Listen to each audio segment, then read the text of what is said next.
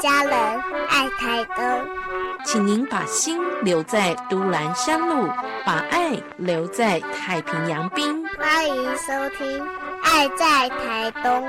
静茹制作主持。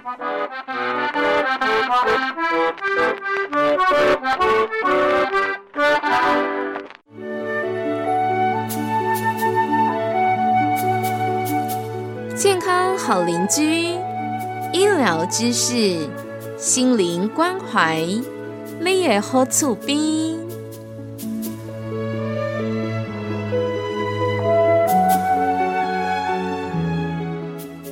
亲爱的朋友，健康好邻居的单元，跟你一起关心身心灵健康的议题。今天呢，我们持续在节目当中要跟大家来探讨的是孩子的童年情感疏忽，哪一类型的父母会造成孩子的童年情感疏忽呢？提供给我们专业讯息的是嘉利利基金会的执行长吴芳芳，芳芳姐您好，你好，季如好，听众朋友大家好。芳芳姐说到哦，这个对孩子童年情感造成疏忽的反社会型的父母，先不要预。设立场哦，我们所谓反社会型的父母听起来好像是恐怖父母哦，但是但是呢，其实我们要说的就是父母亲他的一些表现哦，是有这样的一个倾向，呃，会对孩子呃在不知不觉当中哈 给孩子带来一些伤害，但也没有说到这些父母真的是这么恐怖、这么危险的哦。好，那所以我们先来做一个定义哦，不要吓坏听众朋友。好，嗯。可是这一类的父母哈，也是真的是不可爱的，他对孩子的那个伤害是是非常非常大的。因为这一类的父母啊，也许呃他真的没有做过监牢，他也没有呃杀人啊、放火啊去伤害别人，可是他却在家庭里面，因为他的。感情的疏忽，因为他的冷血，因为他的掌控，嗯，好，没有办法去同理，没有感受力。等一下我们会讲他的特质，呃，以至于就造成他的孩子很大的伤害，嗯嗯。所以这一类型的父母，我们的确要好好的提醒大家，嗯，如果您有这样子的一个倾向，有一点点这样的特质出现了，我们可能自己要开始警觉哦。所以很重要的就是，芳芳姐要用特质来跟我们做一个定义跟厘清，反社会型的父母到底是哪一类的呢？有些什么样的特质表现呢？是。呃，这样的父母哦，你会发现说，其实他在日常里面，他也是有运作得宜。他可能他也是会上班，然后他也会对家里面会负责任，他也呃应对进退啊，什么日常生活，也许他也是很会参与那个社会。可是呢，他却在家里面呢，他跟孩子之间的那个互动里面呢，或者是说跟亲人的互动哈，他是没有罪恶感的。他是一个没有罪恶感的人，他可以自由，他的我很大，他可以自由自在的做任何的事情，包括特别是对孩子跟对家人的伤害，肢体的或者是语言的，他自我很大，我随心所欲，我最大，嗯嗯，我就是家里的王道，我就是王法，嗯。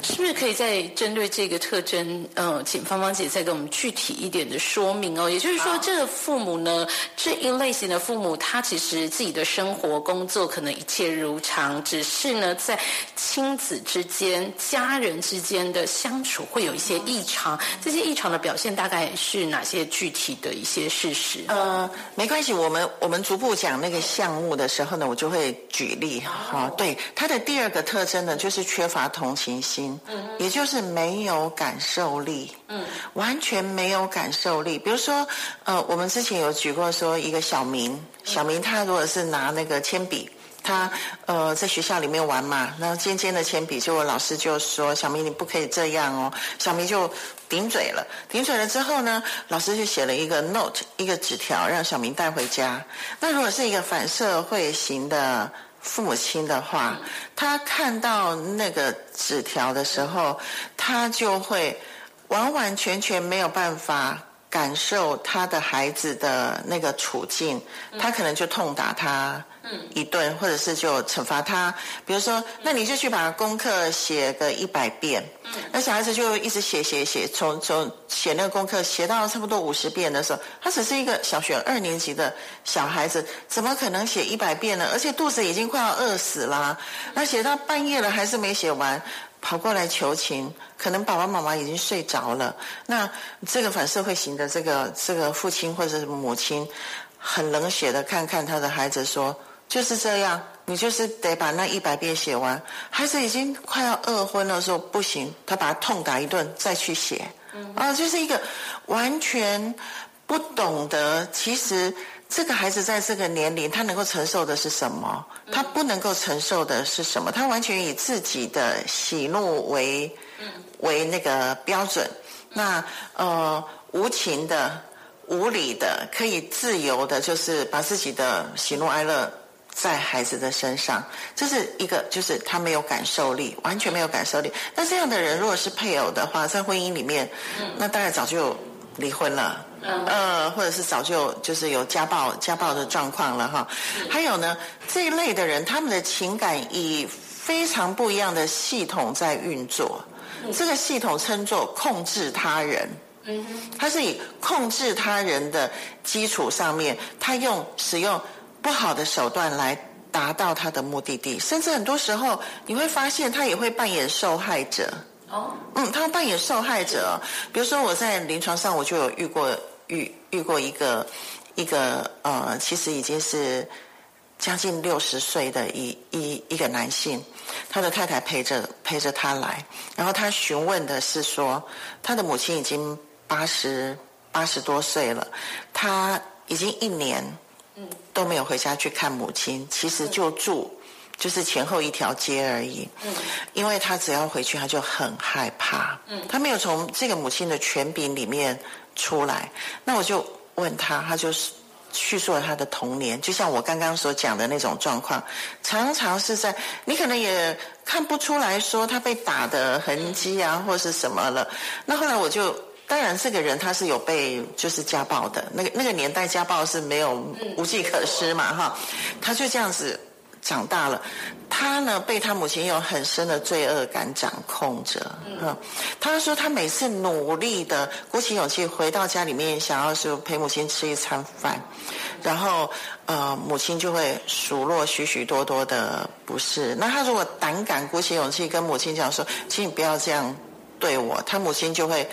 丢给他说。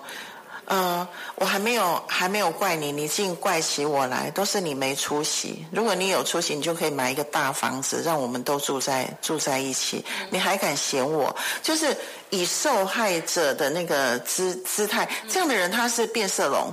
反社会型人格的人非常的那个聪明，变色龙完全以自己的那个呃自己的福祉。为考量，然后呢，他可以用呃猪吃老虎的一个弱者的那个角色出现，他也可以在必要的时候，他开坦克车碾过你的碾过你的篱笆。那如果是一个孩子，他的父母亲是这样子对他，甚至他成年了还是这样子对他，有我遇到有好好就是还蛮蛮多的，像我这样子的年龄，或者我这年龄以上的很多的。成长的人，他们跟父母之间的互动，其实就是带着那个伤痕，带着伤痕长大的。然后在罪恶感里面，一直在罪罪恶感里面、内疚感里面，他们可能比他可能是受虐最严重的，言语啊什么各方方面的受虐。可是呢，他却是长大以后，他却是。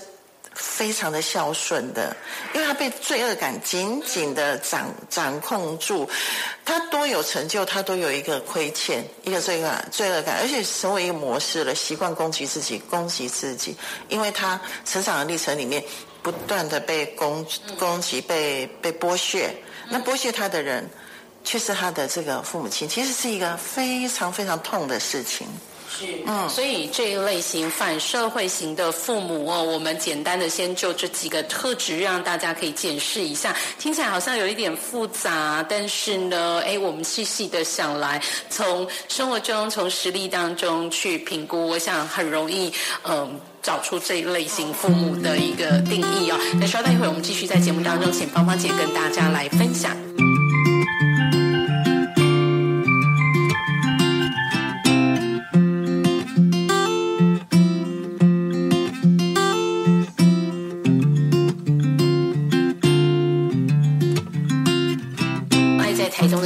健康好邻的单元，跟你一起关心身心灵的健康。今天我们持续呢邀请听众朋友一起来了解孩子的童年情感疏忽，哪类型的父母容易造成孩子的童年情感疏忽，会对孩子造成伤害呢？今天讲的这一类型的父母，从名称定义上，大家很直觉的可以感受到，对这类型父母一定会造成孩子的伤害。但我们是不是这类型的父母呢？可能哦，大家都不愿意承认。那同样的，我们要透过一些特质、一些呃实际的例子，让大家可以来评估我们自己或者是我们身边有没有这一类型的父母呢？我们今天讲的是反社会型的父母哦。那么同样请到的是嘉利利基金会的执行长芳芳姐。芳芳姐刚刚跟我们说到了这类型父母的几个特质啊，以他的自我为中心，比较冷血的，甚至可能有一些言语啊、动作上的伤害，直接会在孩子的身上哦。那这样子的一个特质呢，